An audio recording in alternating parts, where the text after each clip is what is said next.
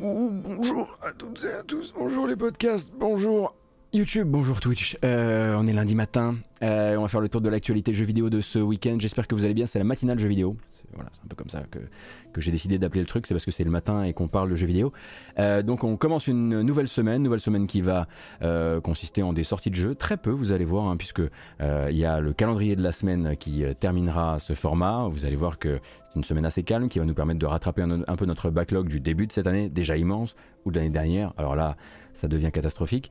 Euh, et puis évidemment le tour de l'actualité de ce week-end en passant par pas mal de rumeurs, mais pas que, aussi quelques informations un peu plus solides euh, que de la rumeur, heureusement. Alors on parlera ce matin de quoi? On va parler un tout petit peu de Hogwarts Legacy, on reparlera de Quantic Dream, Euh, on fera évidemment le tour de ce que le jeu vidéo a réuni de plus en termes d'argent sur Steam la semaine passée. Euh, un petit peu de computer RPG, bien sûr. Epic versus Apple, ça faisait longtemps, ça méritait qu'on fasse un petit point rapide sur les derniers développements. Euh, un angle conso, véritablement défense du consommateur autour du Game Pass, euh, et ça parlera notamment de comment le Royaume-Uni va changer la politique du Game Pass pour tout le monde. Et puis, comme je le disais, des rumeurs et surtout de la remise en contexte de rumeurs, en commençant par euh, la première. Je pense que c'est celle dont vous avez le plus entendu parler euh, ce week-end. Donc, la fameuse idée d'un Monster Hunter-like qui serait une exclusivité Microsoft Game Pass, non pas développé par Capcom, bien évidemment. Mais donc, Jeff Grubb euh, a compris euh, que la fin de semaine c'était plutôt pratique euh, pour parler de rumeurs parce que ça faisait bien buzzer. Et justement hein, dans son podcast chez Giant Bomb le journaliste confiait comme d'habitude quelques indiscrétions quelques bruits de couloir un peu plus neufs qu'il avait pu collecter auprès de ses informateurs pardon, dans l'industrie.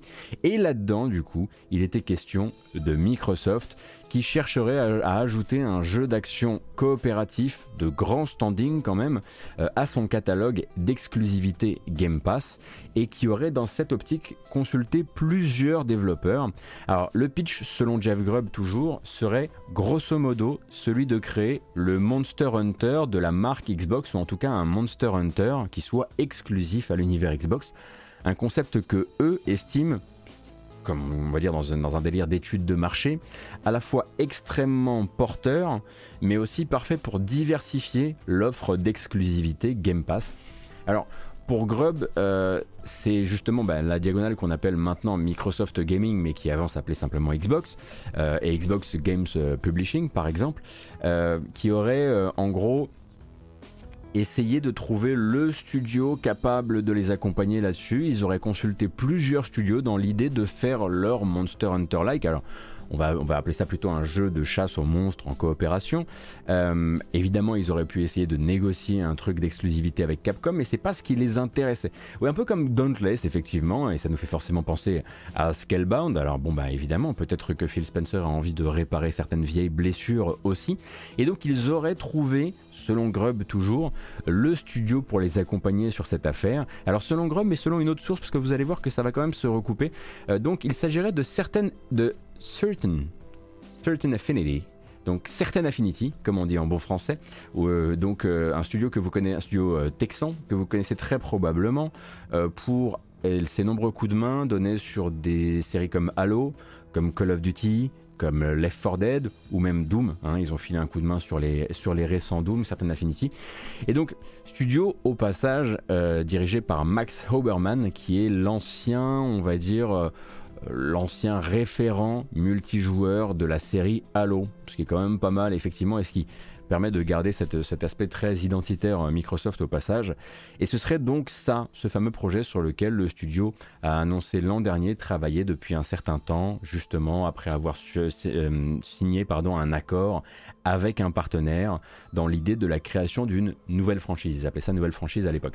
Et si on en croit donc Jez Corden, qui est lui journaliste pour Windows Central, eh bien, euh, lui a entendu des bruits de couloir assez similaires. Donc, certaines Affinity seraient sur un Monster Hunter-like pour le compte de Microsoft. Donc, ils ne sont pas rachetés par Microsoft, mais donc signés en exclusivité pour Game Pass.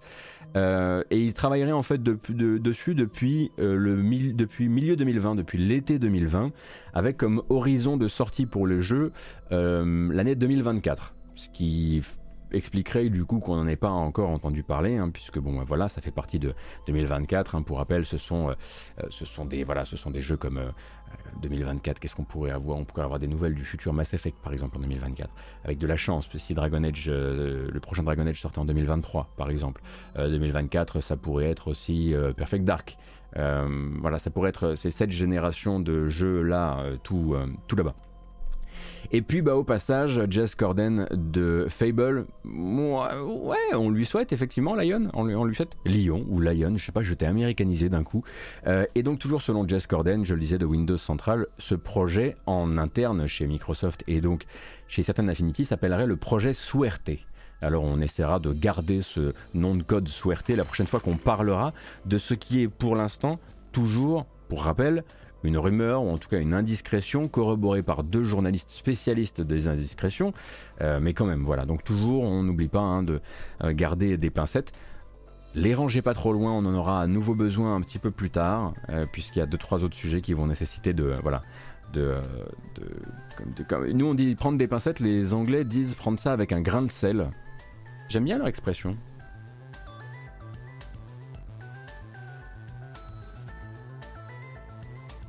Alors, on va changer un peu la musique parce que ça. Ah, oh bah, ça va, on tombe pas trop mal, question musicale. Alors, en, restant justement dans l'univers Xbox, notamment l'univers Xbox, euh, on devrait en toute logique voir sortir, peut-être plus tôt que prévu, en tout cas dans les deux mois qui viennent, un certain Shredders. Alors, Rien à voir avec Tortue Ninja, puisqu'on ne parle pas de Shredder's Revenge, mais Shredders, euh, donc un jeu de snowboard qui avait été présenté par Microsoft lors d'une conférence E3, euh, et notamment en fait euh, développé, enfin développé on va dire entre deux pays par un studio qui s'appelle Foam Punch, qui le, qui le développe donc entre la Belgique et la Suède.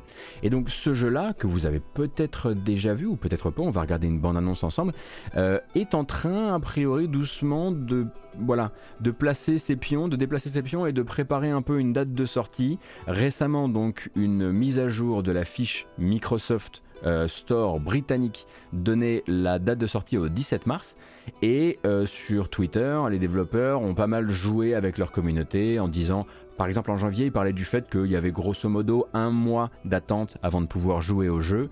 Et récemment, quand on leur a demandé si le jeu pourrait sortir en, février ou en mars, ils ont un petit peu, voilà, ils ont glissé le type de gif animé qui laisse penser que, en tout cas, c'est imminent. Pour rappel, donc Shredder, ça ressemble à ça. Donc ça, c'est l'ancienne bande-annonce. Ensuite, on va regarder la toute dernière pour que vous voyez un peu peut-être les évolutions à prévoir. Pour rappel, jeu de snowboard plutôt réaliste dans le sens où c'est pas SSX. Euh, jeu de snowboard en monde ouvert, pour information.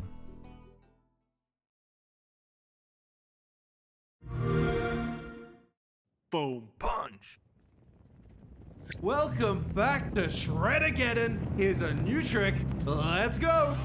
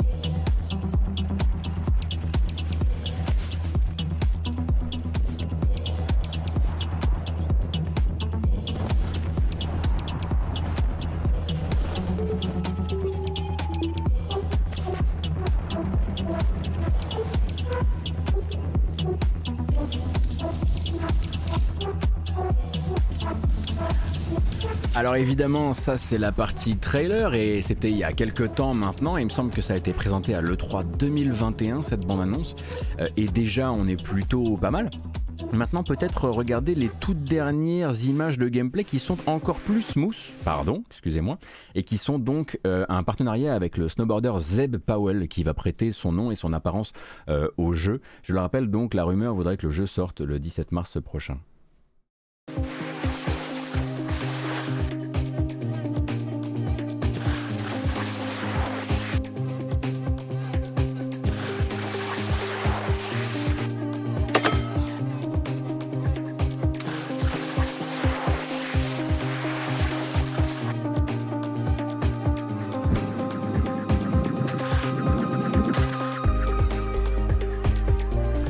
Voilà donc, voilà donc. Euh, alors la, vidéo est très courte, hein, euh, donc il va falloir effectivement s'en contenter pour le moment.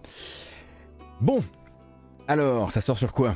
Bah, c'est un peu la question qu'on se pose. Vous l'aurez compris, hein, si ça a été présenté euh, euh, chez Microsoft, c'est très probablement parce que c'est une exclue. Et oui, c'est une exclue. Ce sera une exclue PC et univers Xbox. Donc Steam, Windows 10, euh, console Xbox Series uniquement, pas One. Et également sorti sur le Game Pass en jour 1, tel qu'on le comprend. Donc maintenant tout ce qu'il reste aux développeurs de Foam Punch, je le rappelle donc un studio basé entre la Belgique et la Suède, alors, ils sont pas sur un bateau, hein. Vous avez, vous avez compris ça, d'accord? C'était ok. Très, hein On est d'accord qu'ils sont pas. Bref. Euh, eh bien, du coup, il leur reste euh, du coup à, vérifier, à vérifier, à confirmer euh, cette information, puisque pour l'instant, cette date, elle nous vient du Microsoft Store et on va attendre euh, la suite des événements, mais ça devrait se confirmer dans les temps à venir. Bon, on va parler justement un peu de Microsoft et cette fois-ci on va sortir de la rumeur ou du leak ou de ce genre de choses euh, pour parler un petit peu du euh, Game Pass. J'aimerais bien effectivement que ce jeu soit développé entièrement dans un sous-marin. Ce serait une excellente idée au large, au large, dans les eaux internationales. Donc, à l'issue d'une enquête menée par l'autorité, à l'autorité des marchés et de la compétition du Royaume-Uni, Microsoft a accepté de s'engager sur une série de compromis liés notamment à sa politique de renouvellement automatique des abonnements comme le Game Pass ou le Xbox Live with Gold. Alors au début on se dit alors attention euh, c'est le Royaume-Uni, euh, qu'est-ce que ça va venir euh, faire chez nous? Il se trouve que les décisions qui ont été prises, ou en tout cas le petit genou posé à terre par Microsoft devant l'autorité des marchés britanniques, elles vont s'étendre au reste du globe, donc elles nous concernent directement et très prochainement. Alors, le régulateur britannique, en gros, euh, euh, est, en train de se pencher actuellement sur toutes les formules d'abonnement ou d'adhésion, que ce soit euh, celle de Microsoft, celle de Sony ou celle de Nintendo, et de voir un petit peu comment ils gèrent leurs formules d'abonnement. et pour l'instant, le petit coup de loupe était justement mis sur Microsoft, et ça a donné des résultats assez nets. Euh, puisque après examen de leur cas et très probablement quelques tirages de sonnettes d'alarme ou d'oreilles, Microsoft a automatiquement accepté, avant même que ne soient publiés des résultats euh, qui déprécient, en tout cas ou qui présentent mal euh, sa politique, Microsoft a accepté de procéder, sans discuter, en tout cas sans discuter publiquement, à une série de changements. D'abord, une... Mais vous allez voir, c'est quand même très intéressant. Euh, une meilleure mise en avant des informations liées à l'abonnement, ce qui est quand même pas plus mal, hein, puisqu'on reste quand même consommateur, comme par exemple une mention très claire sur tous les supports où c'est nécessaire du fait que l'abonnement sera automatiquement renouvelé tant que l'utilisateur n'aura pas décidé du contraire en décochant une petite case.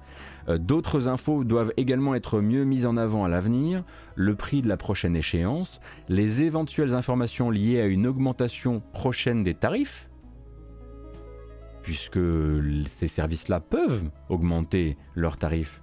Par exemple, par exemple, s'ils venaient un jour à, contenir Call of Duty, non, non, on a dit qu'on ne parlait pas de ça. On parle pas de ça. On parle pas de ça. Euh, et également euh, l'endroit où s'adresser pour obtenir un remboursement en cas de renouvellement accidentel, puisque pour l'instant, Microsoft ne balisait pas forcément bien le chemin qui permettait à quelqu'un qui avait laissé son abonnement se renouveler sans forcément le vouloir, et eh bien d'avoir un recours. Effectivement, c'était possible, mais il fallait aller fouiller quoi. Désormais, Microsoft, voilà, le dit, oui, on va faire des efforts pour que vous puissiez, euh, grosso modo, euh, aller, euh, aller bah, vous faire rembourser en cas en cas d'impair. Microsoft se voit également obligé à prendre contact. Alors de prendre contact, pardon, et ça ça devient, c'est là qui était un peu le nœud du problème. Ils sont obligés de prendre contact avec des abonnés qui sont engagés à l'année pour faire un point avec eux, une prise de contact, hein, là actuellement avec les, les abonnés engagés à l'année, pour faire un point avec eux et savoir s'ils désirent obtenir une rupture d'engagement avec remboursement au prorata des mois déjà consommés. En gros, la condamnation là, c'est pas vraiment une condamnation, mais quand même, le truc c'est de dire on est persuadé qu'il y a actuellement dans vos clients plein de gens qui ont laissé faire un renouvellement à l'année en début d'année euh, ou au moment de la fin de, leur abonnement, euh, et que c'était accidentel. Donc ce que vous allez faire, c'est que vous allez prendre contact avec tous les gens qui sont euh, en Live with Gold ou, en, ou en Game Pass à l'année chez vous, et puis bah, vous allez faire un point avec eux et leur fournir éventuellement les informations qui leur manqueraient pour se faire rembourser, pour annuler leur engagement si c'était une erreur ça doit pas forcément faire plaisir, enfin j'imagine du côté de chez Microsoft, et surtout Microsoft va s'engager à prendre contact avec tous les abonnés dont le compte Gold ou le compte Game Pass n'a pas servi depuis un certain temps, mais qui continue à être payé. En gros, des comptes inactifs, mais qui rapportent de l'argent. Ces personnes vont recevoir une notice informative qui va leur rappeler la marche à suivre pour interrompre les paiements. Et si ces comptes subsistent suffisamment dans le temps, Microsoft a accepté de fixer euh, un délai butoir d'activité au-delà duquel, alors on n'a pas justement ces délais, c'est bien la question, au-delà duquel ce sera eux qui seront forcés d'office de résilier un compte inactif ce qui n'existait pas avant en fait euh, dans les textes et ce qui permettait à Microsoft de tout simplement continuer à encaisser du blé chez des gens qui avaient complètement oublié l'existence de leur abonnement. Alors la question évidemment pour l'instant c'est sorti dans la presse mais on n'a pas justement ces délais et maintenant la question ça va être de savoir quels sont les délais Voilà, effectivement, au bout de combien de temps Ça devrait effectivement être la norme, on est complètement d'accord.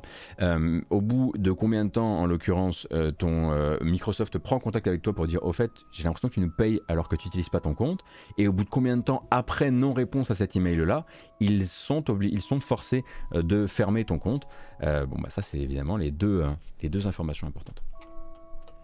Et du coup, le directeur de la mise en application, car oui, il y a une personne qui est le directeur de la mise en application des recommandations de l'autorité des marchés et de la compétition britannique. Cet homme-là, quand même, voilà, il y a quand même plusieurs médailles euh, à sa veste. Il a eu pour l'occasion, justement, à l'occasion de cette, euh, de cette euh, série de mesures acceptées par Microsoft, il a eu une phrase assez importante et assez lourde de sens pour les autres acteurs. Alors, on va se la mettre avec le petit mégaphone, vous allez voir, parce que ça me semble être important. D'autres entreprises qui proposent des offres d'abonnement ou des programmes d'adhésion basés sur les renouvellements automatiques auraient tout intérêt à prendre des notes et à, auditer leurs pratiques pour s'assurer qu'elles s'accordent avec les lois qui protègent le consommateur. C'est la phrase prononcée par le mec qui supervise l'application des recommandations d'une institution qui est actuellement en train d'enquêter sur Sony et Nintendo. Donc grosso modo, ce qu'il dit à ce moment-là, c'est euh, alors nous, on a chauffé les fesses de Microsoft et ils ont plié. On est sur les, on, est au moins sur les sujets Nintendo et, Sony. Euh, donc, euh, soit vous vous mettez en conformité maintenant, soit on fera la même chose qu'on a fait avec Microsoft. En gros, c'est ce qui est dit à ce moment-là. Si, si, ça concerne la France également, euh, tonton Yo-Yo. La décision a d'abord concerné le Royaume-Uni et très rapidement, Microsoft a communiqué sur le fait qu'ils allaient se mettre en conformité sur tous les territoires. J'imagine de manière à ne pas avoir à rejouer ce tango avec chaque euh, organisme de protection du consommateur de chaque, euh, de chaque territoire.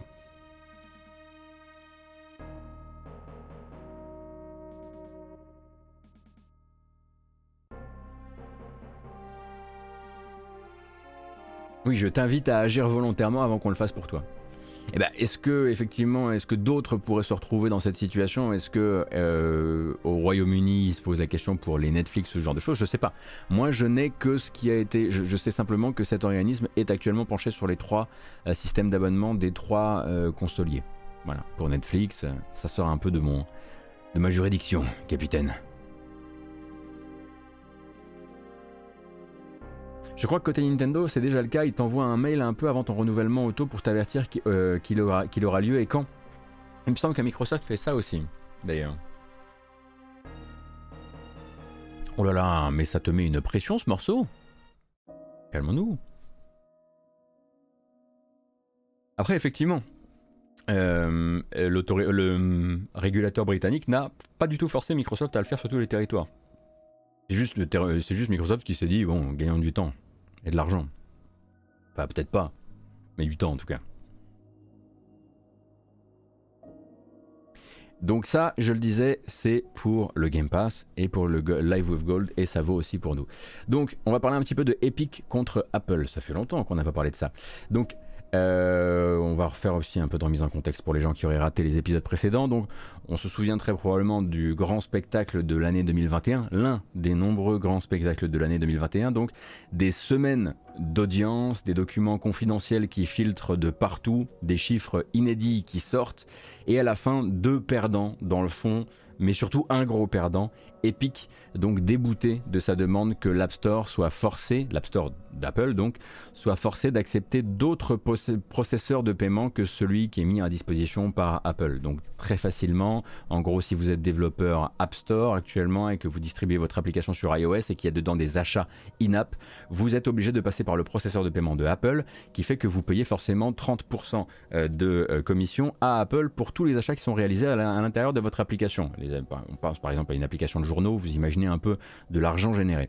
Euh, eh bien, le, le but d'Epic, c'était de dire, il faudrait que vous puissiez laisser d'autres processeurs de paiement, comme par exemple le nôtre, de manière à ce que Fortnite puisse par exemple dire, permettre à l'utilisateur d'acheter euh, son contenu à l'intérieur de l'application sans passer par la molinette d'Apple et du coup peut-être avec un autre, un autre niveau de commission. et puis, et puis s'il y a un autre niveau de commission, et eh bien bah, forcément le prix risque de descendre. Donc ça c'était le nœud vraiment du procès Epic versus Apple. Et donc Epic a perdu. Apple a également été condamné à d'autres petites choses, en l'occurrence euh, condamné à mieux informer euh, leur, euh, à laisser pardon les développeurs d'applications iOS à mieux informer leur clientèle sur les différentes manières de se procurer le contenu intérieur à l'application, c'est-à-dire pas uniquement via l'App Store, mais aussi par exemple sur leur site, sur leur site officiel, ce genre de choses. Mais c'était quand même surtout Epic qui en avait pris plein les dents. Et donc Epic a fait appel, et Apple a fait appel. On aime toujours bien dire Apple a fait appel, évidemment.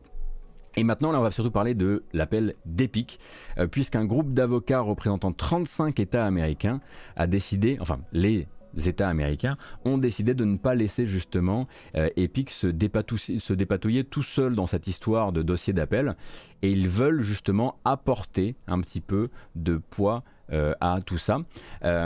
donc en gros, il faut s'imaginer que L'entreprise de Tim Sweeney, elle va essayer d'aller chercher, d'aller quérir chez une instance supérieure un renversement du verdict ordonné par la juge Yvonne Rogers Gonzalez. Le but, euh, c'est de dire euh, ça a été maltraité, tout n'a pas été bien compris, vous avez plus d'autorité que la juge, est-ce qu'on pourrait revoir le verdict et peut-être un petit peu aller chercher euh, de manière un peu plus piquante Apple euh, sur sa position, on va dire, anticoncurrentielle, car c'est un petit peu de ça dont il est question. Euh, et en l'occurrence, ces 35 États américains, parmi lesquels Utah, Colorado, Indiana et Texas, qui étaient les premiers, ont confié donc à une escouade d'avocats la tâche de déposer une plainte contre Apple dans l'optique de voir cette plainte jointe au dossier en appel de Epic. Alors, il me semble que ce n'est pas si simple. On ne peut pas juste dire alors voici ma plainte, vous me ferez le plaisir de l'accrocher à ce dossier là-bas. En gros, il faut déposer sa plainte et espérer, si je comprends bien, espérer donc que le tribunal se dise oh là là, j'ai l'impression que ça et ça, ça devrait être traité grosso modo euh, en même temps.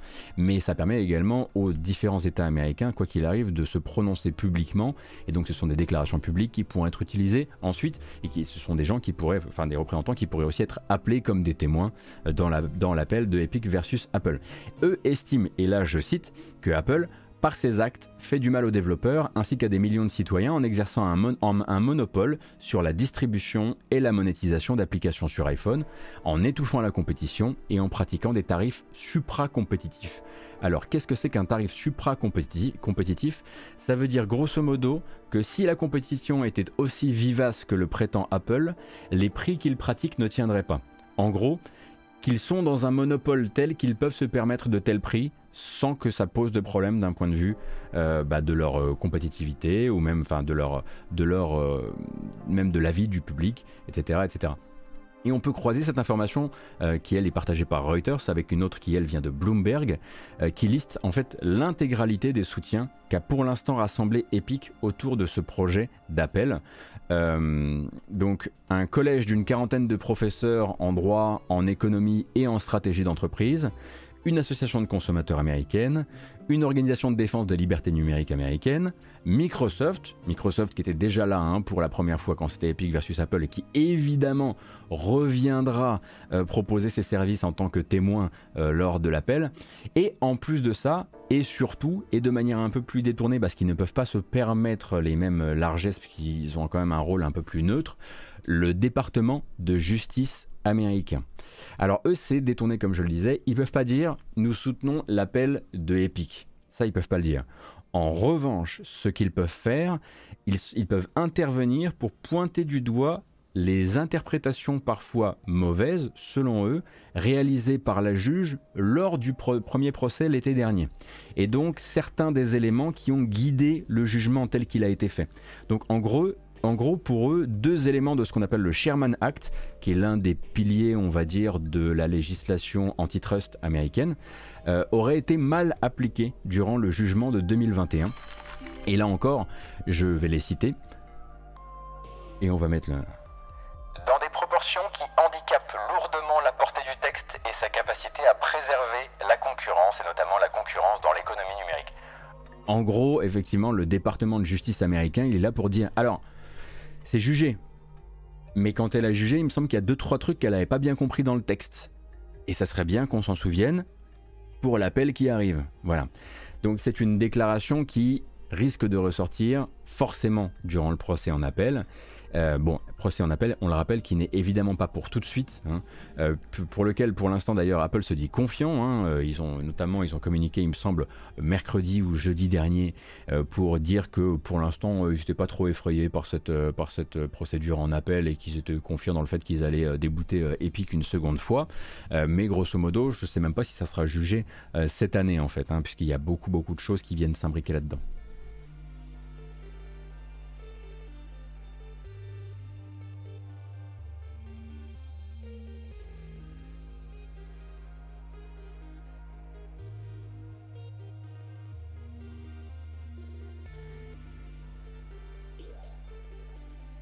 Je rappelle hein, évidemment que je suis toujours là pour vous filer les infos, jamais pour vous faire passer euh, Epic ou Apple particulièrement sympathique ou antipathique. Hein.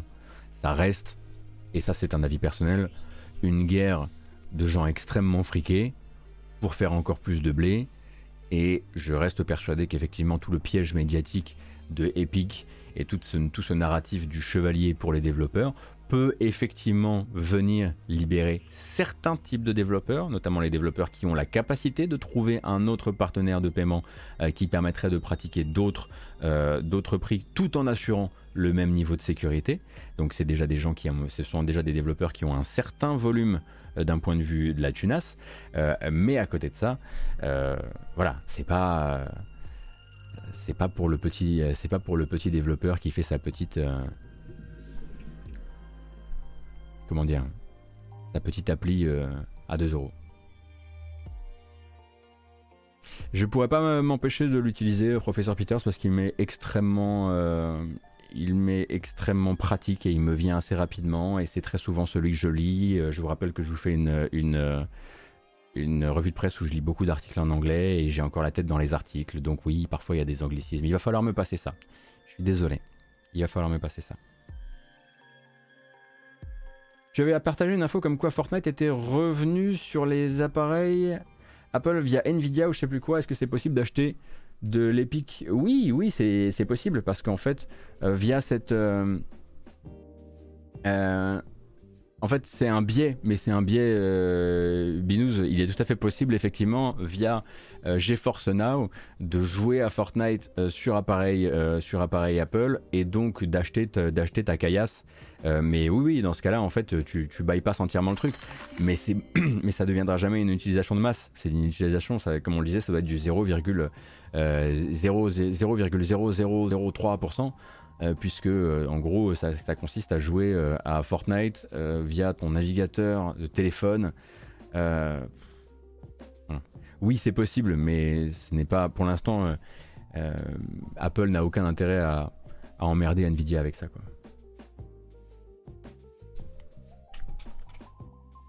Oh là, mais vous êtes, vous êtes vachement beaucoup, qui comme dirait l'autre. Merci beaucoup de votre présence ce matin. J'espère que vous allez bien. Merci Balan, merci Bugpix également pour les 6 mois. Euh, je sais pas si j'ai remercié Tenchu tout à l'heure pour le Prime. Et merci pour les follow, effectivement, il y a pas mal de, pas mal de gens qui ont décidé de, follow. Donc, euh, voilà, pour l'instant pas plus de développement, mais quand même 35 États américains qui estiment que actuellement l'écosystème euh, Apple pourrait ouvrir un tout petit peu plus les choses. En tout cas, peut-être s'ouvrir à des processeurs de paiement qui ne prennent pas automatiquement, alors j'allais dire 30%, mais c'est 30% ou 15%, puisque certains développeurs qui sont euh, sous la barre euh, d'un certain revenu euh, sont au 15% sur, sur iOS, si je ne dis pas d'annerie. Et, et, du coup, on verra combien de temps tout ça sera jugé. Je rappelle que de son côté, Apple, qui devait donc instituer désormais au sein de, ses, de son écosystème l'obligation pour les développeurs, enfin, la possibilité pour les développeurs de pouvoir dire euh, voilà comment vous pouvez acheter du contenu euh, in-app autrement que via l'App Store. Ils ont réussi à jouer la montre plusieurs fois, ils ont brandi plusieurs fois des histoires de sécurité de leur écosystème. Euh, toujours est-il que maintenant, ils ont eu gagné suffisamment de temps pour revoir entièrement leur défense. Et leur défense actuelle, c'est de dire, est-ce qu'on va vraiment appliquer ça sur notre écosystème alors que tout ce qui nous oppose à Epic n'a pas encore été jugé? Et ce qu'ils disent par rapport à ça, c'est euh, est-ce qu'on n'appliquerait pas ça plutôt dans 4 ou 5 ans? Puisqu'il y a quand même des chances que d'appel en cassation, en appel, je ne connais pas exactement la structure du système américain, que les histoires qui opposent Epic et Apple durent encore 4 ou 5 ans.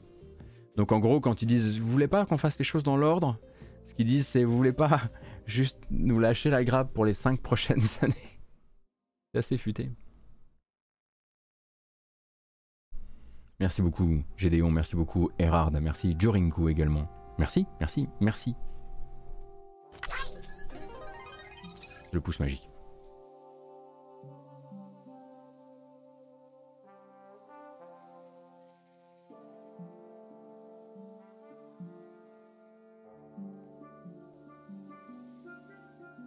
Ben, professeur Peters, il me semble qu'ils ils peuvent faire appel à temps et ils peuvent faire appel sur tel truc ou sur tel truc ou sur tel truc et que grosso modo, justement, j'avais lu à l'époque, euh, à, l'époque du, à l'époque de la déclaration d'Apple qui disait euh, on ne laissera pas Fortnite revenir sur l'App Store tant que vous serez en appel euh, en justice contre nous. Il y a Sweeney qui avait tweeté et déclaré à la presse grosso modo, cette déclaration d'Apple consistait à dire que Fortnite ne pourrait pas revenir, euh, ne pourrait pas revenir sur App Store avant 5, avant, 5 euh, ou 6 ans. Et ils disent ça l'an dernier. Euh, en gros, qu'ils ne laisseraient pas Fortnite revenir sur App Store tant que toutes les possibilités d'appel n'auront pas, n'auront pas expiré. Je crois que c'était ça qu'ils disaient. Donc c'est un peu là-dessus que je me cale, mais c'est à revérifier. Maku Sensu, merci beaucoup pour le Prime Gaming, c'est très gentil. Et nous on continue. Et on continue avec un peu de computer RPG, ça va vous faire les pieds. Hein. On va arrêter de parler de business deux secondes, même si finalement on y revient. Euh, Pathfinder Wrath of the Righteous, donc le dernier All Cat Games, donc euh, gros CRPG de l'année dernière. Euh, vous le savez, est sorti début septembre sur PC et promettait à l'époque de sortir à la même date sur PC et sur console dans un état finalisé. Et si vous aviez joué à Kingmaker, vous avez probablement rigolé un bon coup. Normal. On va regarder la bande-annonce de lancement du jeu pour remettre un peu d'illustration à tout ça et on vient juste après. The world wound. A cursed land that threatens all life. Not a wasteland or the site of a natural disaster, but an abscess through which the mortal world bleeds into the abyss. 100 years ago, this realm was teeming with life. Gardens flourished and cities thrived here. But now, death reigns over all. There are no common folk here. Only those who are willing to risk everything to defend the world against the endless hunger of the abyss. Alors Pathfinder, aussi bien Kingmaker que Wrath of the Righteous, Ce sont des computers RPG euh, qui sont extrêmement, comment dire, qui ont été très bien reçus, qui sont, qui sont euh, très estimés, malgré effectivement une direction artistique parfois un petit peu euh, classique. ils sont également tous les deux développés par All Cat Games, un studio russe, je crois, qui s'est distingué à l'époque du premier, Kingmaker, euh, par des sorties, on va dire, assez cassées hein, en termes d'état, vraiment état technique du jeu. Kingmaker a pris quasiment un an avant de se, de se stabiliser au niveau des bugs, au niveau de l'équilibrage. Et Wrath of the Righteous, qui est sorti en septembre, a un peu connu le même dessin, hein, donc avec un jeu pas mal cassé, pas mal déséquilibré, qui est encore en train de chercher justement euh, son état réparé euh, sur PC. Et quand je dis que du coup on rigolait quand on entendait Allcat dire mais bien sûr qu'on va sortir le deuxième épisode directement sur PC et console, c'est que soit l'entreprise avait entièrement changé sa manière de faire, soit elle avait reçu de l'aide d'autres euh, développeurs, soit c'était impossible. Et c'est tellement impossible que justement Pathfinder Wrath of the Righteous, euh, finalement, euh, qui devait sortir au début de l'année sur PS4 et Xbox One, eh bien finalement, finalement, attendra. Et attendra beaucoup. N'attendra pas l'été, attendra l'automne 2022 pour sortir sur console, soit un an après euh, la date à laquelle les développeurs prétendaient pouvoir le sortir sur console. là, en gros, la déclaration officielle, c'est de dire l'équipe a pris la décision difficile de retarder la sortie du titre, non seulement afin de proposer la meilleure expérience possible pour les joueurs console, et là l'aveu d'échec est immense, mais également pour corriger les problèmes actuels encore présents sur la version PC. Hein. le jeu est sorti en septembre sur PC, et là ils le disent, voilà, hein, en janvier, en fin janvier 2022, le jeu n'est pas encore suffisamment stable ou équilibré sur PC pour qu'on puisse l'utiliser comme base pour une version console. Donc plutôt que d'essayer de ménager la chèvre et le chou, euh, ces décisions euh, là euh, sont, enfin, ça va permettre surtout de se concentrer là sur la version PC. et donc Pathfinder 2, appelons-le comme ça, va sortir sur console, oui, mais seulement à l'automne. Donc vous avez largement, le, largement le temps d'attendre. Voilà, c'était c'était une, une, manière pour l'équipe le, pour de temporiser, tout en, tout en rappelant également que pendant qu'ils vont équilibrer le jeu, le, le débugger sur PC, ils vont commencer aussi à lui ajouter du contenu. C'est important quand même. Donc là, il, semblerait que euh, rapidement, le 15 février, euh, il y ait une nouvelle extension scénaristique, donc une nouvelle mini-campagne qui soit ajoutée au jeu sur PC, euh, d'une durée de 7 à 8 heures de contenu, un truc comme ça. Donc qui permettra aux joueurs de revenir et puis peut-être de profiter d'évolutions techniques qui n'avaient, qui, qui n'étaient pas là à la sortie. quoi. Oh là là Oh là là Merci beaucoup Merci Octar83 pour les 9 mois, merci beaucoup Povnin pour le tien, merci beaucoup Makusensu, merci, et merci surtout Nitrate pour les 5 gifts. Merci, merci, ça fait extrêmement plaisir. Alors, puisque nous sommes un petit peu dans ces sujets, on était un peu sur PC, merci encore Nitrate, ça fait super plaisir. Euh, on peut peut-être faire un point sur euh, les gros vendeurs sur Steam de la semaine dernière. On fait ça le lundi souvent. Donc je vais vous proposer de peut-être euh, deviner quels jeux ont défrayé la chronique la semaine dernière sur Steam. On rappelle que tout ça est en argent généré. donc difficile d'y placer Vampire Survivors qui coûte, je le rappelle, 2,39€. Mais plutôt, faut viser les gros morceaux, qui rapporte beaucoup d'argent.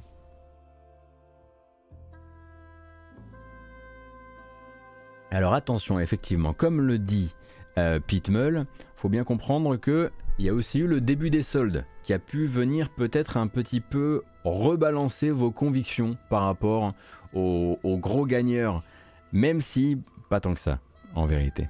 Voilà, c'est dit. Regardez-moi ce petit top là.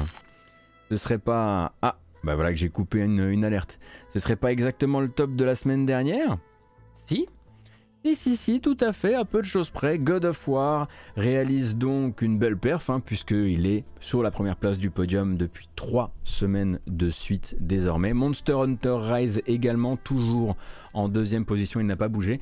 Dying Light 2 qui sort vendredi, bah là il est à la phase de précommande, donc c'est l'accélération, c'est tout à fait normal finalement qu'il ait été quatrième la semaine dernière et troisième cette semaine. Elden Ring pour des raisons évidentes de précommande, pareil, ça grimpe, ça grimpe au fur et à mesure que la date approche.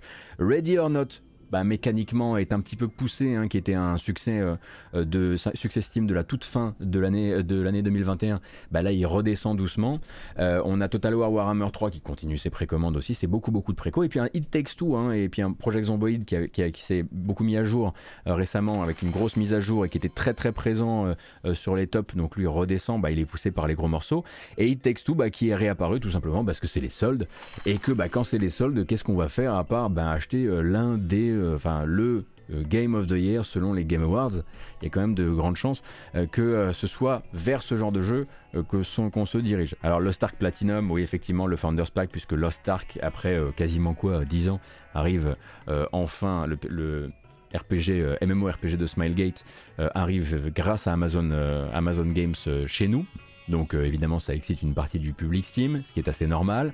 Euh, effectivement, selon les GK Awards également, euh, non, selon les GK Awards, c'est Returnal le jeu de l'année. Et donc, un petit point quand même sur est-ce qu'on peut s'attendre à ce que God of War et Monster Hunter soient encore tout en haut du top de la semaine la semaine prochaine? La réponse est certainement non justement parce que les soldes et parce que Dying Light 2. Les soldes, évidemment, euh, qui ont commencé en toute fin de la semaine dernière, risquent de bousculer pas mal la donne et de faire réapparaître, en plus des grosses précos du moment, Dying Light, Elden Ring et Total War Warhammer, réapparaître quelques classiques. GTA, Red Dead Redemption, ce genre de choses. Il faut bien aussi se mettre en tête que Dying Light 2, en termes de wishlist et de précommande, c'est une bombe. Hein. Euh, Dying Light 2, là, alors, ce ne sont que des, chiffres auxquels on prête le pouvoir qu'on veut bien leur prêter. Mais euh, selon Daniel Ahmad, dont je suis le Twitter, euh, Dying Light 2 là vient de taper les 3 millions de wishlist sur Steam. Et comme vous pouvez le voir, il se place déjà extrêmement bien sur ses précommandes. Donc entre les précos et les 3 millions de wishlist sur Steam, ce qui est quand même un très joli chiffre, on va se retrouver très très très probablement avec un Dying Light 2 qui va damer le pion euh, à des God of War et à des Monster Hunter Rise qui forcément là ne vendent plus suffisamment euh, pour bah, pour éponger euh, des soldes, plus un jeu comme Dying Light 2, plus évidemment bah, bah, la montée des précos de Elden Ring parce qu'il y a encore du gameplay d'Elden Ring qui est sorti la semaine dernière. Ils vont continuer à en montrer, ils vont continuer à sortir des, interviews euh, de Miyazaki et grosso modo ça va pas s'arrêter avant, euh, avant le 25 février.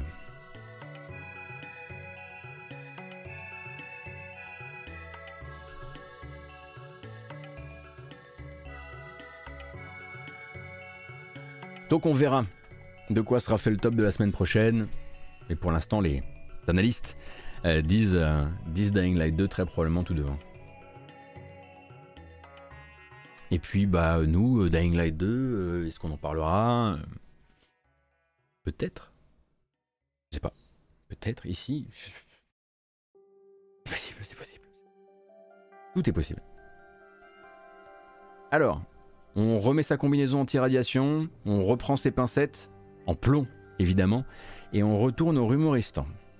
Ah alors, le humoristan avait deux trois trucs à nous raconter euh, ce week-end et on va essayer de remettre ça du coup euh, en perspective.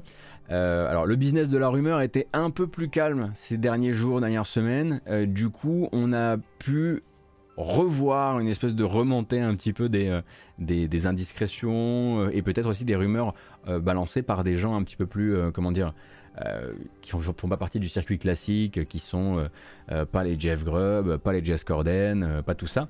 là, en, en l'occurrence, il s'agit d'un compte anonyme Twitter euh, qui s'est déjà illustré par le passé, effectivement, en venant corroborer différentes informations ou apporter un peu plus d'informations sur certains jeux, notamment le Star Wars de Quantic Dream, hein, Star Wars Eclipse.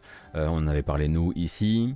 Tom Henderson en avait parlé de son côté et à l'époque donc le compte Twitter account NGT, c'est comme ça qu'il s'appelle, avait notamment quelques heures avant l'annonce officielle par les Game Awards euh, pu partager un artwork, euh, un artwork qui semblait venir justement euh, du développement de Star Wars Eclipse. Il possédait également le titre Star Wars Eclipse et un peu en même temps que moi, il avait l'information selon laquelle le trailer était en préparation, en finalisation dans tel studio de computer graphics de CG à l'époque. Bref, donc ce compte là qui a l'air de connaître pas mal quand même les plans de Quantic Dream, s'est exprimé en fin de semaine dernière, si je dis pas de bêtises, pour parler d'un autre projet actuellement en développement chez Quantic Dream, ce qui serait pas étonnant puisque pour rappel Quantic Dream a désormais deux antennes, une à Paris et une au Canada. Euh, et peut-être même d'autres d'ailleurs, et en fait un projet qui serait plus avancé actuellement dans son développement que le Star Wars de Quantic Dream.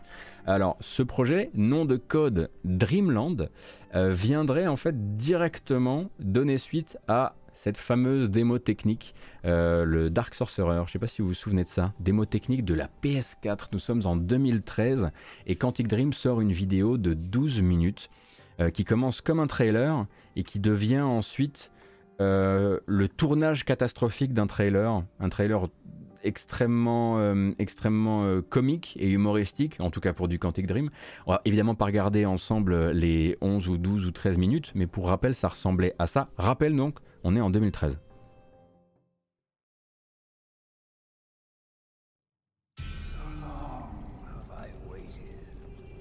Shrouded by darkness, I have suppressed my hatred while I waited for the stars to align.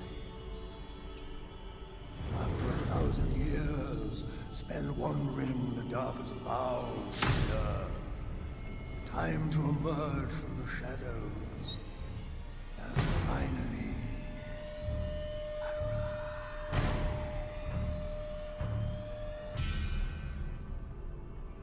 At long last, the vengeance of Saddam the Dark will be unleashed.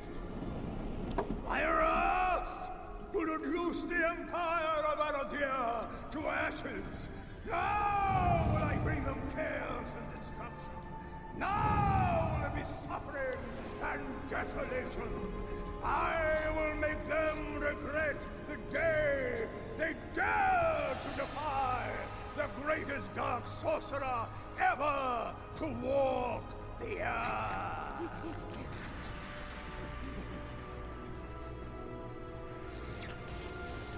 Seven seals of the four, and the talismans of Rastadan. I invoke you, Astaroth, dark lord of the lost circles.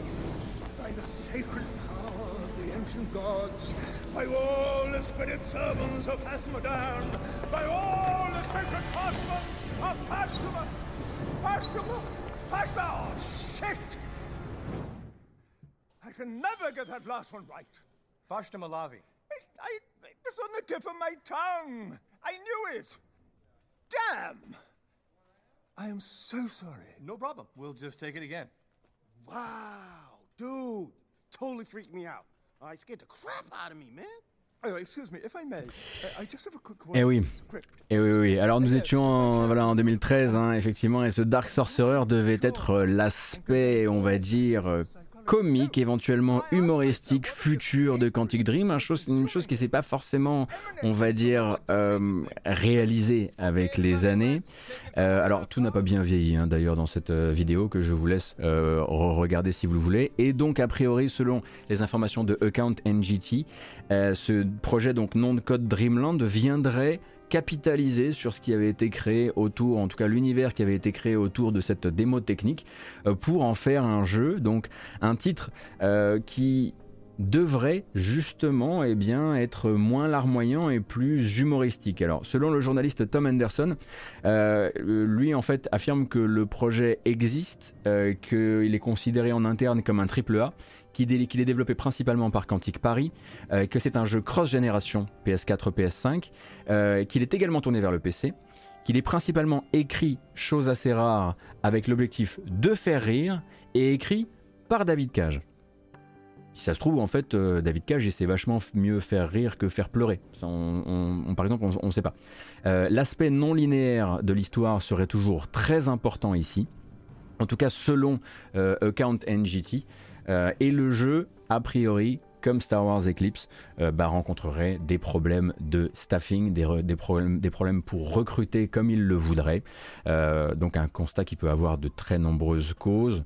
Euh, du grand Barnum actuel qui fait que beaucoup de gens, avec la crise sanitaire et les évolutions du travail, revoient leurs attentes et leurs projets, jusqu'à bah, évidemment hein, les enquêtes euh, on va évidemment revenir dessus rapidement, mais les enquêtes des médias français euh, sur la culture d'entreprise de Quantique, euh, enquête donc que l'entreprise et ses fondateurs avaient qualifié de diffamante, et avec un tribunal qui, je le rappelle, du coup, a toujours donné raison aux médias dans ces affaires-là, en tout cas dans les affaires quantiques contre tel ou tel média, mais qui avait effectivement le tribunal accordé raison une fois à David Cage et Guillaume de Fondomière contre le journal Le Monde pour des propos diffamants vis-à-vis de leur personne. Voilà.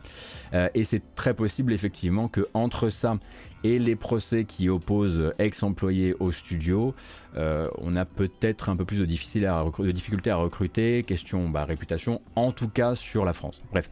Euh, d'ailleurs, j'en profite pour vous rappeler, si vous n'aviez pas suivi les épisodes précédents, qu'il y a deux articles à lire sur le sujet sur Gamecult, écrits par Von Yaourt, qui est modérateur sur cette chaîne. Comme ça, vous avez toutes les informations.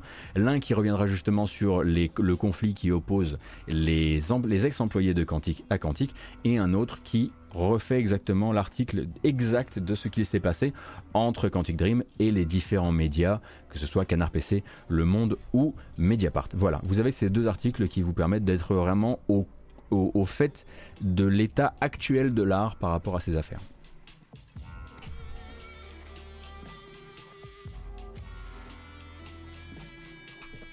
Et donc, voilà pour le projet Dreamland qui serait plus avancé dans son, euh, dans son développement que n'est le projet euh, Star Wars Eclipse et du coup peut-être plus susceptible de sortir avant lui s'il euh, parvient à aller au bout des choses. Et si cette rumeur, bah, on va dire, est est fondée, encore une fois. Et justement, dans l'optique des rumeurs euh, fondées, on va rester toujours avec ce même compte, Account NGT, qui, avait, qui est basé a priori au Canada, si on comprend bien, euh, et qui s'est beaucoup exprimé durant cette fin de semaine, donc à propos du projet Dreamland, mais aussi à propos de Hogwarts Legacy. Donc Hogwarts Legacy qu'on n'a pas revu hein, dans, le, dans les médias depuis longtemps maintenant, un hein, projet donc de jeu d'action aventure en monde ouvert à Poudlard par Warner Bros et par Avalanche Software. On rappelle qu'Avalanche Software, ce sont les créateurs de Disney Infinity, pas les, créateurs de la série euh, de. Comment s'appelle-t-il Avec Rico. Euh, Just Cause. Voilà. Avalanche Software, Avalanche Studio. C'est pas les mêmes. Voilà. Euh, et donc, a priori, selon les informations du compte Account GT, encore une fois à prendre avec des pincettes, le jeu miserait très gros sur l'année 2022 2022, parce que sinon c'est, voilà, ça date il y a un petit bout de temps maintenant. Euh, a priori, une date de sortie espérée pour l'instant à septembre 2022 pour la rentrée, avec un gros focus à prévoir sur le jeu d'un point de vue médiatique entre février et mars, donc bientôt. Euh, selon toujours le compte Count NGT, s'il doit y avoir un focus sur le jeu, ce sera forcément durant un événement PlayStation, ce qui suggère également au passage l'existence d'un projet de State of Play euh, organisé par Sony en février ou en mars, ce qui serait pas particulièrement bizarre, euh, puisque quoi qu'il arrive, ce serait bien de pouvoir au moins diffuser une petite bande-annonce de lancement de Horizon Forbidden West. Euh, mais en plus de ça, effectivement, on nous parle d'un éventuel événement qui viendrait mettre un, un, focus assez long en vidéo sur Hogwarts Legacy, avec présentation du gameplay et présentation donc des skills de personnages, et donc très probablement aussi des possibilités d'évolution des personnages. Et du coup, si on n'a pas forcément envie tout de suite de croire à la sortie de Hogwarts Legacy, euh, Hogwarts Legacy, quand tu le dis comme ça, ça fait vraiment euh, franco-français, euh, à septembre 2022, eh bien, on pourra déjà vérifier l'existence d'un State of Play bientôt pour commencer à corroborer cette, idée de. Ce qui est pour l'instant une rumeur, on le rappelle. Hein. Et c'est vrai que c'est l'héritage de Poudlard. C'est l'héritage de Poudlard en français? C'est moche l'héritage de Poudlard. Hein. Oui, ce sera plutôt après la sortie de Horizon pour parler du prochain gros jeu à venir. Ouais, et bout. En le disant, je me suis dit, ça, c'est pas, c'est pas futé, ça. c'est... Effectivement. Mais il faut pas me laisser faire de la strat, hein, de manière générale. Ne m'embauchez pas pour faire de la strat, c'est pas la peine. L'héritage de Poudlard, ouais. Ouais. Ouais, ouais, ouais. Ah bah. C'est comme ça. Il est l'heure Effectivement, nous sommes, oh là là, près de 1900. Merci beaucoup pour votre présence, ça fait extrêmement plaisir.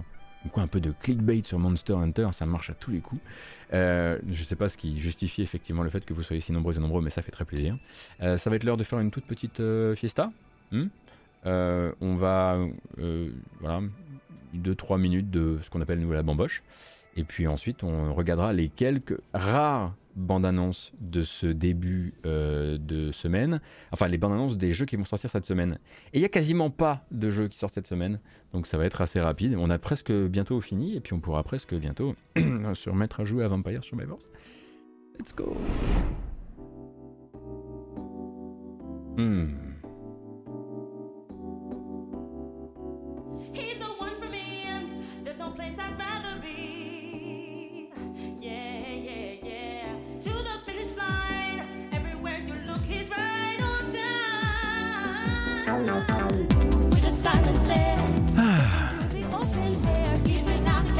Ça fait du bien ça.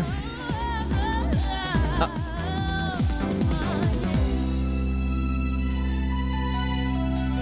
Allez Kratos, fais ta magie.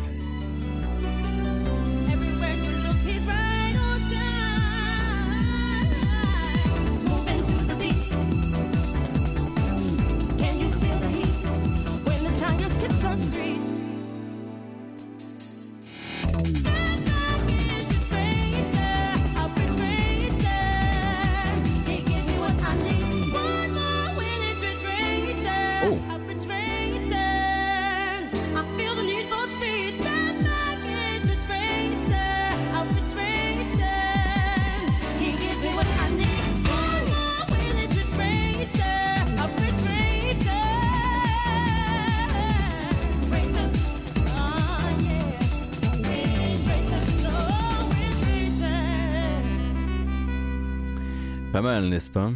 Hmm, Je sais, je sais, je sais. Mais les jeux sont là. Attendez, qu'est-ce que c'est que cette histoire? Le morceau est pas assez long.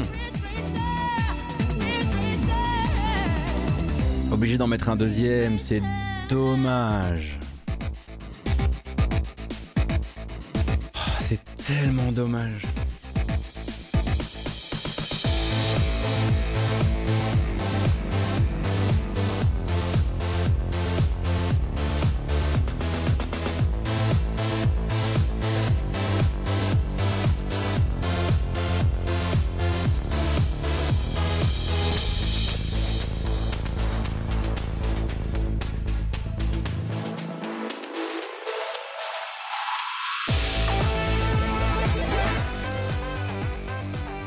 Pas mal, ça fait du bien. Merci en tout cas à toutes et à tous d'être présents si nombreuses et nombreux le matin pour la matinale jeux vidéo. J'espère que ça vous plaît. Je vous rappelle que vous pouvez rattraper tout ça si vous avez raté le début ou que vous voulez rattraper les précédentes, notamment tout ce qu'on a fait autour de Activision et de Microsoft récemment sur YouTube.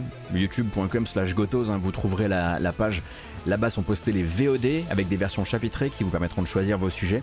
Et si vous n'avez pas forcément le temps de regarder tout ça en vidéo, vous pourrez aussi passer par la case podcast puisque alors certes on y diffuse aussi les bandes annonces donc c'est pas hyper pratique mais si vous cherchez la matinale jeux vidéo en podcast vous retrouverez tout ça.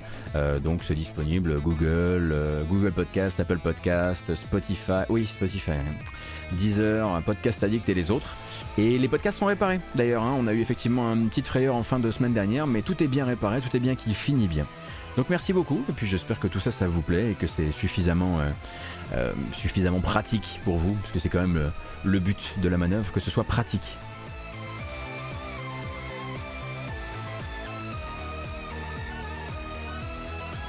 Alors...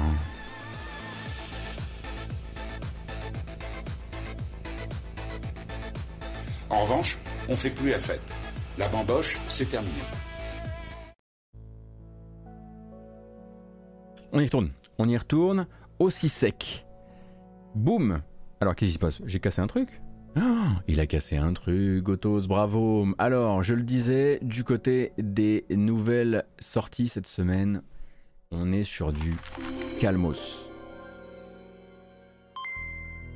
Merci beaucoup Néoseur pour les 5 euros sur Utip. J'ai oublié de parler de Utip, mais y allais quand même, ça fait extrêmement plaisir. Donc, cette semaine, Kratos, mais va-t'en Cette semaine, le but pour nous, ça va être de profiter des quelques sorties qui nous intéressent, mais aussi bah, d'en profiter pour bah, profiter simplement des jeux qui sont sortis et auxquels on n'a pas encore eu le temps de jouer, qui sont légion pour le coup, euh, puisque je n'ai pas repéré grand chose et que le vrai gros événement de fin de semaine, bon, c'est Dying Light 2. Euh, donc, euh, par exemple, aujourd'hui, j'ai rien noté de spécial. mardi, demain, il y en avait un qui avait à la base une date de sortie qui allait à février, au 1er février, mais elle a disparu. Il s'agit en l'occurrence de Storyteller, souvenez-vous ce très joli petit jeu dans un livre d'histoire où on doit placer des personnages dans différentes cases pour raconter des histoires qui sont un petit peu, pas émergentes, mais il y a plusieurs types d'histoires à raconter. Normalement il y avait une date au 1er février mais elle a disparu, donc pour l'instant et jusqu'à preuve du contraire, Storyteller ne sort pas demain. Euh, donc euh, on va attendre d'avoir euh, plus. Je n'ai pas l'impression qu'il soit repoussé, j'ai l'impression qu'il y a plus une, une date qui a été présentée, on va dire euh, par accident plus qu'autre chose. En tout cas, pour l'instant, ni Annapurna, son, son, éditeur, ni son développeur ne communiquent sur ce fameux 1er février qui n'est plus visible nulle part. En revanche, si vous voulez du narratif, et que vous n'avez pas encore rattrapé votre retard là-dessus, mardi, demain, mardi 1er février, c'est la sortie de Life is Strange Remaster de collection.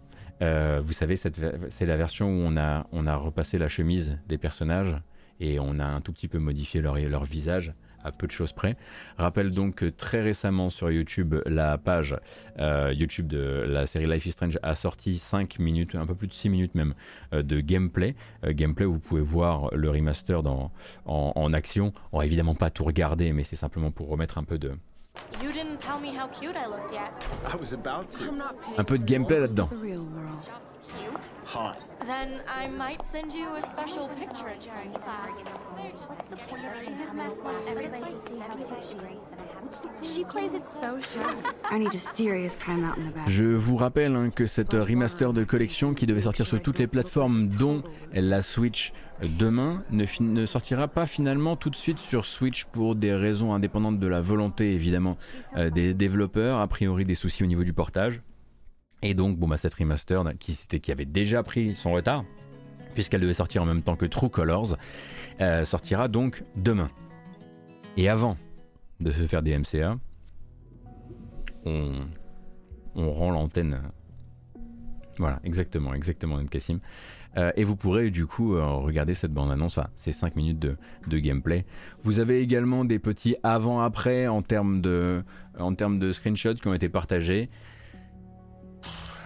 Problème, c'est que le jeu, il n'est pas si vieux que ça, à part effectivement des petits effets de bloom dans les coins de l'écran, et qu'il euh, y a des, même des screenshots où le remaster paraît moins avantagé visuellement parlant.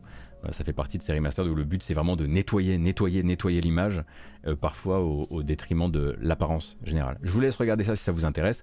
Mercredi en revanche, on sera donc le 2 février et vous aurez deux jeux à mettre dans votre planning. D'un côté, alors celui-ci existe déjà euh, en accès anticipé sur Steam, mais il va en sortir justement, il sort en 1.0. Il s'agit de The Waylanders. Je ne sais pas s'il y a des gens qui connaissent déjà The Waylanders sur le, le chat. Alors The Waylanders, le problème c'est que ces bandes annonces sont pas incrédiblissimes. En tout cas, elles ont du mal à présenter le jeu pour ce qu'il est. Stepping across a thousand years takes only a moment.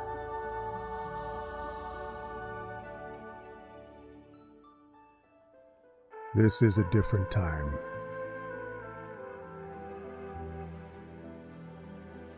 Filled with castles and high stone walls.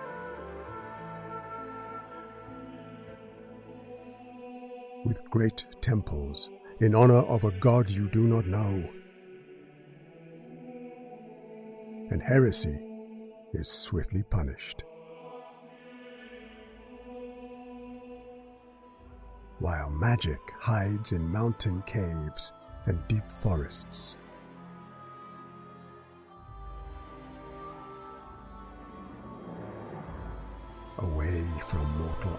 Compliqué de comprendre hein, ce que c'est que The Waylanders.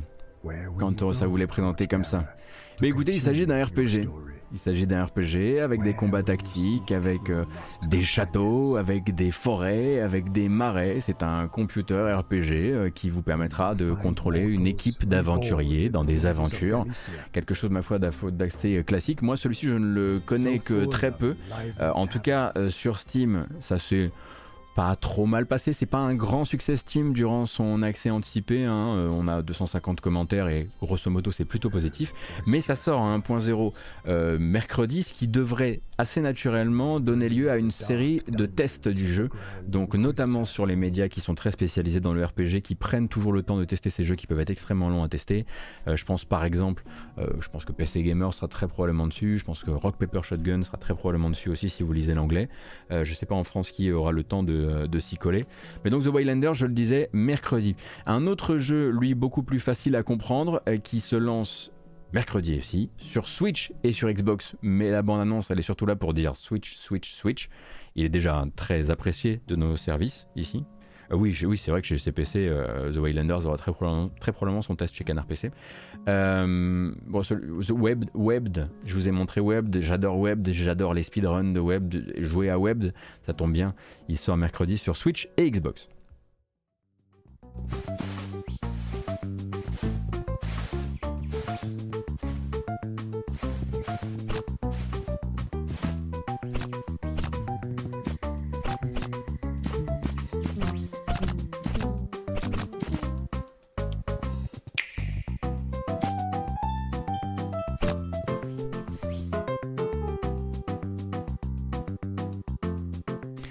Très bien leur trailer, il est très très bien. Donc Web, de... en fait, ils ont réussi à la fois à faire un trailer spécial Switch et en même temps à vous expliquer exactement le concept du jeu.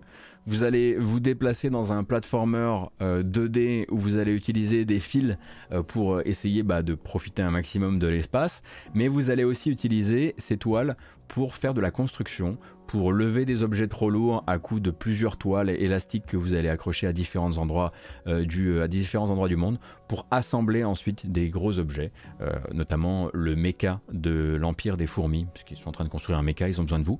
Euh, c'est un jeu qui va se terminer en, je dirais, entre 6 et 8 heures, que je recommande très chaudement, ça coûte une bouchée de pain, et avant c'est disponible uniquement sur PC, maintenant, et peut-être sur PS4, je sais plus. Maintenant c'est disponible, enfin à partir de mercredi, ce sera disponible également sur Switch, un endroit parfait pour le jeu. Euh, ainsi que sur Xbox. Je recommande très chaudement. Euh, il y a un mode arachnophobe Ah, j'ai pas vérifié ça. Ah, sur console, ça sera quand même à 20 balles, évidemment. J'imagine. Euh, jeudi 3, pareil, ce que j'ai, vous allez voir quand je disais que c'était vraiment une, semaine très calme, jeudi 3 c'est carrément, ça date carrément de, attendez, de quand date ce jeu? Le jeu s'appelle Webbed, W-E-B E-D. W-E-B-B-E-D, voilà, plutôt.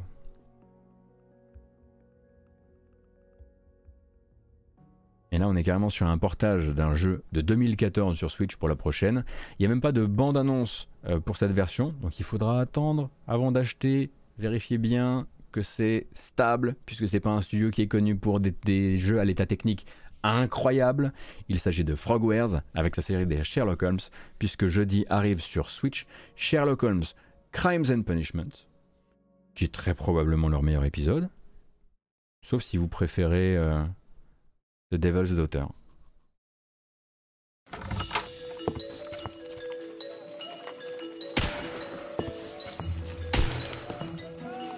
Holmes.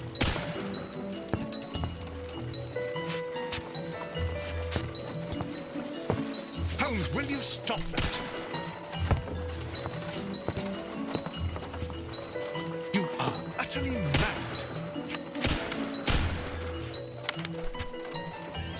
Holmes. Ah, Watson. Is that you? Yes, of course it is. And you almost killed me. Nonsense. I was aiming for the vases. Watson, quiet, please. I'm trying to concentrate. Absolument pas James Bond. Lestrade, what is it this time? They can see me. So, what is it, Holmes? It appears to be a case of murder.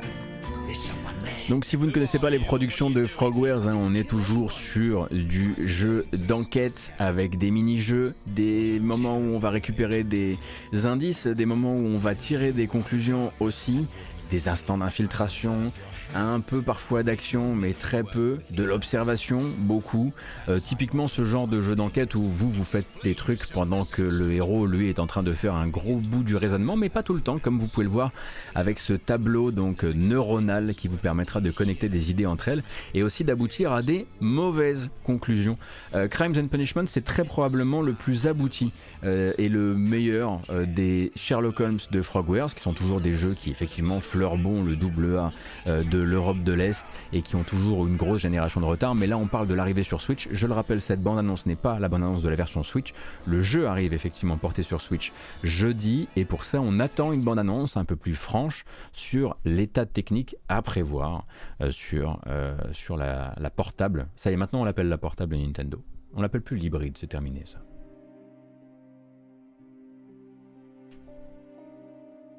Et oui, effectivement, même le, même le logo Twitter date de 2014.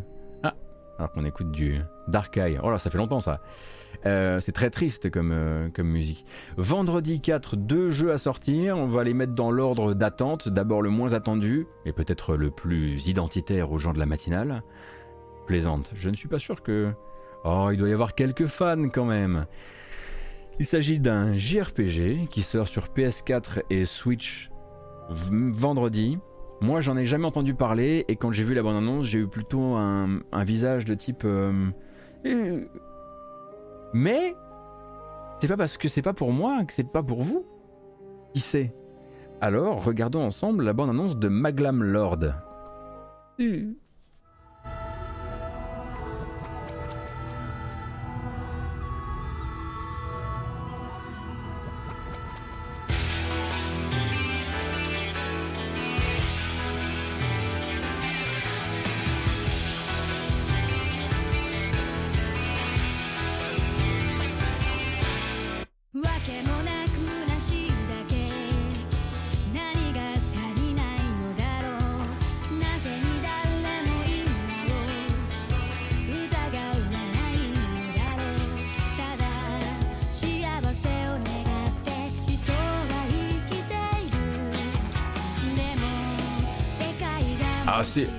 Genre de jeu, ça, non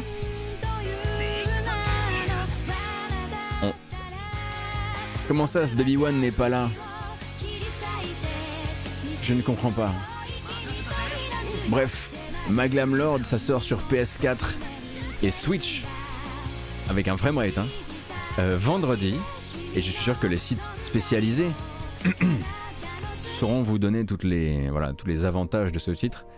Alors l'avantage manifestement c'est qu'on filme assez bizarre, on filme assez peu les visages dans Maglam Lord, j'ai l'impression. Alors euh, peut-être probablement un souci de réglage de, mauvais cadrage, un bug, très probablement un bug de, qui cadre bas. On comprend pas trop. Euh, donc ça c'est évidemment édité par P-Cube et puis bon bah c'est du c'est du jeu on va dire euh, de niche on va appeler ça comme ça. Euh, vendredi, le vrai gros morceau, comme je le disais, 3 millions de wishlist sur Steam et des précos qui ont l'air de très très bien se passer. C'est le prochain Techland. Dying Light 2, un projet, donc Dying Light 2, double point Stay Human, c'est son, sous-titre.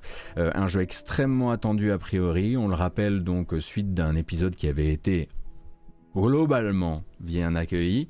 Euh, Dying Light 2 dont le développement court depuis extrêmement longtemps euh, et qui est toujours ce monde ouvert euh, de zombies qui va vous faire alterner vraiment deux types de manières d'approcher son, monde selon qu'on est le jour ou la nuit. On aura peut-être l'occasion d'en reparler dans les temps à venir, dans les jours à venir, mais avant ça peut-être pas la dernière bande-annonce, mais une petite, un petit segment de gameplay où vous allez pouvoir être, enfin, on va dire, le jeu va venir vous rappeler que l'une de ces stars n'est autre que Rosario Dawson. Damn it. I was wrong. Can't see shit.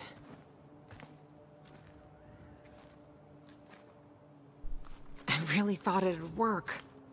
You were fucking duped. Uh, well, um...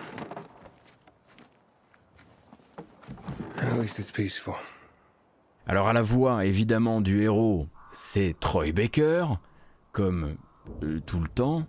En fait, That's why I come here when I'm pissed off. So a lot, believe me. Look, Aiden, they're back on. They're fucking coming back on!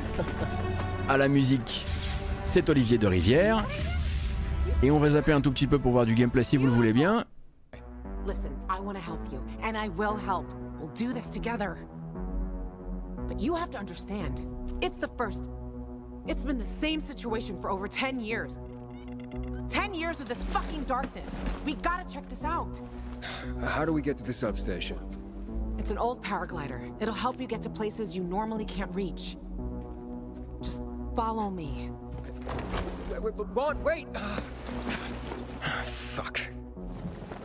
L'une des autres stars du show, c'est le paraglider évidemment, hein, puisque bah, c'est un petit peu le passage obligé pour tout le monde ouvert post Breath of the Wild.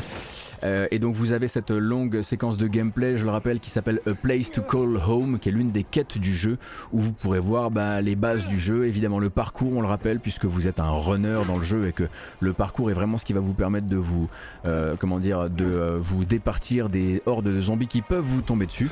Et puis derrière cette ville, dont on aura, je le disais, l'occasion de reparler. Mais donc un jeu évidemment extrêmement contrarié dans son développement, qui avait beaucoup beaucoup d'aspirations, du côté du RPG, avec des factions qu'on pouvait rejoindre, qu'on pouvait avantager ou non euh, durant sa partie, des choix, euh, des embranchements scénaristiques, euh, des reports, beaucoup de reports aussi, et puis bah, des gens qui n'ont pas pu continuer tout le développement, hein, comme comment s'appelle-t-il ce loulou venu du computer RPG qui a fini avec suffisamment d'accusations sur le, sur le rable pour que même Techland décide que c'était pas forcément la, peine de continuer de travailler avec lui.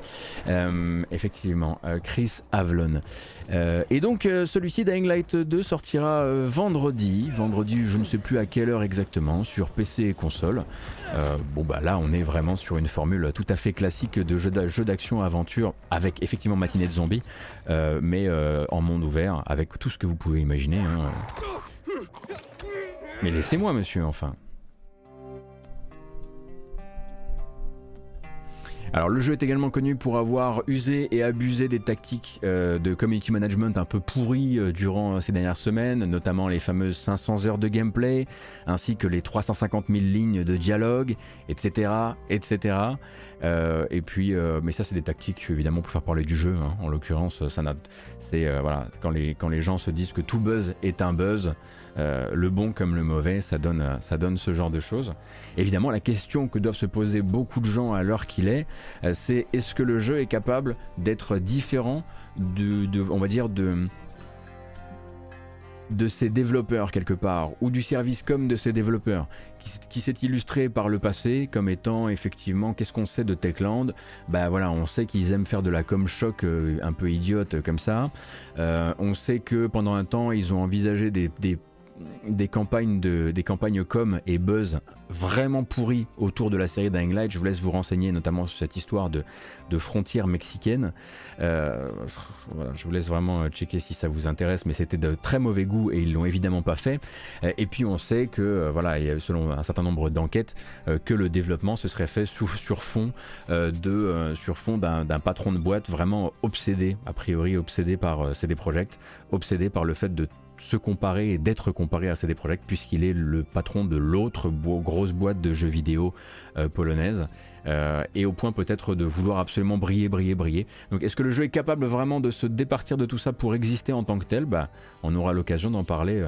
Je l'espère très bientôt, encore une fois, je pense que j'ai placé suffisamment de pierres au sol pour que vous ayez compris qu'on allait en parler. Ça va, ça va, ça va. Fini donc euh, pour les sorties de la semaine, comme vous pouvez le voir, c'est calmos hein, cette semaine. Il faut en profiter là si vous avez envie euh, de, euh, si vous avez envie de rattraper votre retard sur Nobody Saves the World, sur Vampire Survivors évidemment, sur Strange Horticulture. Qu'est-ce qu'il y a d'autre comme jeu là que vous auriez pu avoir, pas avoir encore le temps de faire Bon, effecti- effectivement Pokémon, euh, God of War, euh, quoi d'autre hein? Qu'est-ce qui est euh, Expédition Rome hmm. Qu'est-ce qu'on a d'autre dans les tests de trucs là qui méritent d'être rattrapés? Note for Broadcast, évidemment.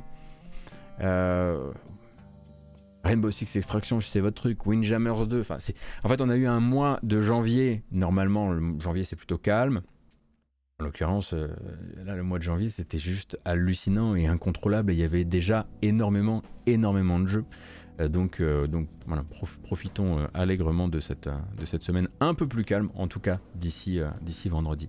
Et moi, j'ai terminé. Effectivement, je pourrais vous diffuser la bande-annonce de la série, de la série Halo, la bande-annonce officielle de Paramount, Paramount Plus de la série Halo. Euh, mais je suis pas sûr que YouTube soit très très fan pour la VOD, donc je vais éviter. Mais sachez que hier soir, Super Bowl oblige, il y avait une série de bandes annonces et que dans ces bandes annonces, il y avait celle de la série Halo qui a l'air d'avoir du fric et sacrément du fric, et donc de vouloir aussi aller chercher une narration euh, qui ne colle pas directement au jeu, mais qui fasse un composite venant des différents jeux, des différents arcs des différents jeux euh, pour. ah, j'ai dit Super Bowl Pardon, c'est pas encore le Super Bowl. Oh, vous savez, j'y connais rien moi. Ah bah c'était, c'était pour l'Open d'Australie alors. Voilà. Ça se voit que je... Ça se voit que j'y connais rien de sport ou pas. Les fameux trailers de l'Open d'Australie, donc. Bien sûr. Euh, et euh, du coup, on a pu voir qu'ils allaient prendre des petits bouts de narration par-ci par-là euh, pour, pour créer un truc qui, bah, qui puisse tenir dans une.